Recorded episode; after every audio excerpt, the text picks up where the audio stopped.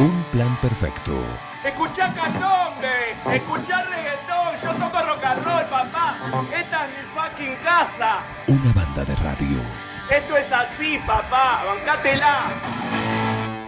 Llega el Tero, el Tero, José Ramírez, ¿cómo andas, Tero? Bienvenido, se acomoda, se Hola, buen día Juan, buen ¿Cómo día andás? Miguel y a toda la audiencia. Muy bien. Bueno, arrancamos un nuevo día y vamos a hablar ¿De qué? actividad física y salud. Dale. Eh, hace aproximadamente unas dos semanas eh, nos tocó charlar un poquitito de cómo aprovechar esto de las redes sociales para, para hacer actividad física en casa, Sí. para tener otra herramienta para poder movernos, eh, para todas aquellas personas que de repente no encontraban el tiempo como para ir a algún lugar o por ahí a lo mejor les resultaba más simple y se podían organizar mejor. Ujú. ¿Y qué- Bueno, eh, un poquito relacionado con esto, eh, vamos a hablar de, de cómo impactan las distintas tecnologías eh, en nuestro cuerpo y también, digamos, cómo tienen su lado bueno, como explicamos la otra vez, y cómo tienen también su lado malo, que es un poquito lo que vamos a explicar en el día de hoy. Dale. En el día de hoy vamos a hablar un poco de qué le genera a nuestro cuerpo el uso de, de las pantallas eh, y, y cómo, cómo va alterando eh, nuestra postura, nuestra estructura. Eh, y vamos a tratar de dar ciertos consejos de cómo intentar eh, llevar el día a día, sobre todo en personas que de repente viven eh, de eso, viven trabajando con eso.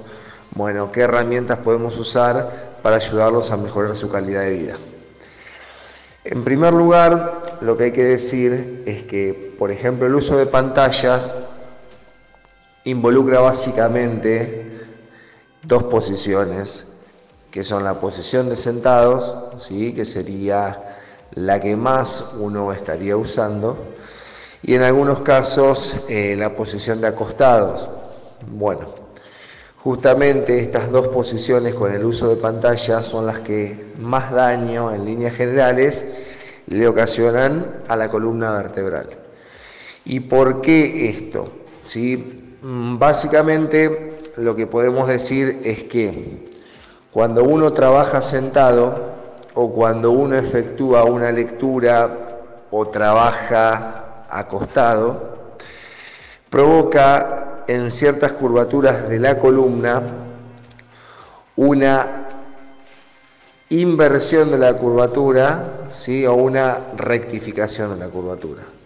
Entonces, nosotros básicamente en nuestra columna tenemos dos curvaturas de movilidad, que son las lordosis a nivel lumbar y a nivel cervical, que es por lo general en donde se dan el 95% de las dolencias de nuestra columna, entre la zona lumbar y la zona cervical. Esas curvaturas de movilidad, por lo general, hacen todo, todo, todo el trabajo ¿sí? que nosotros no desarrollamos con nuestra región dorsal, que es más rígida, y con la articulación de la cadera, que es un punto fundamental y que en líneas generales usamos muy, pero muy, muy poco. Esta carece de movilidad y todo lo que no hace la articulación de la cadera lo hace la región lumbar. Entonces, en líneas generales lo que nos sucede es que cuando, por ejemplo, nosotros trabajamos sentados en una silla típica de 90 grados, es muy, muy difícil mantener las curvaturas naturales de nuestra columna. ¿Por qué? Porque la profundidad de la silla hace que tarde o temprano mi pelvis cambie su posición, ¿sí? se llama ir a la retroversión, y nuestra columna termine desde las cervicales hasta el sacro generando una sifosis o en forma de C.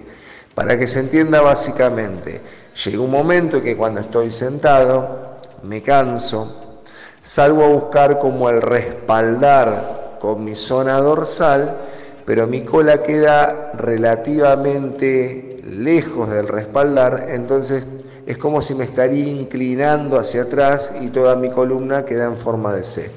Bueno, eso le genera mucha compresión a la zona lumbar, eso lo que hace genera un mecanismo en donde las vértebras se abren por detrás, se genera presión y bueno, es muy, muy difícil combatir los dolores lumbares em, con este tipo de posiciones iniciales. En cuanto a costado, sería más o menos lo mismo lo que genera tanto a nivel lumbar como a nivel cervical. Si ustedes imaginen que para estar acostados trabajando, nosotros realzamos la cabeza con varias almohadas y eso va a generar una compresión y una inversión de la curvatura cervical, va a quedar también en una C. Y, bueno, va a generar presión y va a generar todas dolencias en esa zona. Entonces acá lo que vamos es a marcar dos cosas, dos cosas que nos van a poder ayudar básicamente a poder paliar o poder tener herramientas para trabajar con esto. Una y fundamental es la posición inicial con la que yo voy a trabajar. ¿sí? Lo que yo en este caso siempre recomiendo a aquella persona que puede consultar con un kinesiólogo especializado en ergonomía, que qué significa esto? Un kinesiólogo especializado en adaptar su zona de trabajo de acuerdo a las dimensiones de esta persona, de acuerdo a su altura, de acuerdo a la longitud de las palancas y demás. Sí, por lo general se adapta la mesa de trabajo, dónde, dónde ubica la computadora, cómo lo hace y demás le va a adaptar también la silla, le va a enseñar cómo sentarse y demás. Ese sería el primer paso, intentar mejorar la posición inicial frente a la pantalla. Si no tengo la posibilidad de contar con, con, un kinesiólogo que me pueda ayudar en este caso, lo que uno va a intentar básicamente es ubicarse intentando mantener la pelvis en su anteversión fisiológica, si nosotros la pelvis tiene una posición en donde debería estar y de ahí en más la columna se alinea y se mantiene recta. Entonces por ahí lo que se sugiere es, si alguien tiene la posibilidad del uso de las pelotas grandes, esas pelotas que por ahí ven en los gimnasios, las fitball, al sentarme en la pelota y con una apertura de caderas, de piernas, van a notar cómo la pelvis se acomoda de manera bastante fácil y la columna se puede mantener recta, sin un respaldar. Eh, pero bueno, en todo caso, yo si tienen la posibilidad recomiendo que consulten, sobre todo si son personas que están mucho tiempo trabajando con pantallas, de cómo regular las posiciones para, tener una mejor calidad de vida. Eso por un lado. Por el otro, ¿qué voy a hacer yo para entrenarme? ¿Qué voy a hacer yo para cortar, liberar y tener esos huequitos que me permitan mejorar mi postura? Y hoy básicamente lo que les voy a decir que deberían intentar hacer es trabajar dos zonas, dos zonas fundamentales que tienen mucha rigidez. No pensar demasiado en aflojar intentando liberar la zona lumbar o la zona cervical, que ya tienen bastante trabajo, sino pensar en cómo puedo movilizar la articulación de las caderas y movilizar la región dorsal. Dos zonas muy rígidas que al no trabajar hacen trabajar a las otras dos por demás. Entonces, ¿Cuál es el consejo del día en cuanto al movimiento? Que intenten interrumpir, que intenten tomarse un tiempo del día para movilizar la articulación de las caderas y para movilizar la región dorsotoráxica. Como por ahí no es muy sencillo de explicar, ¿sí?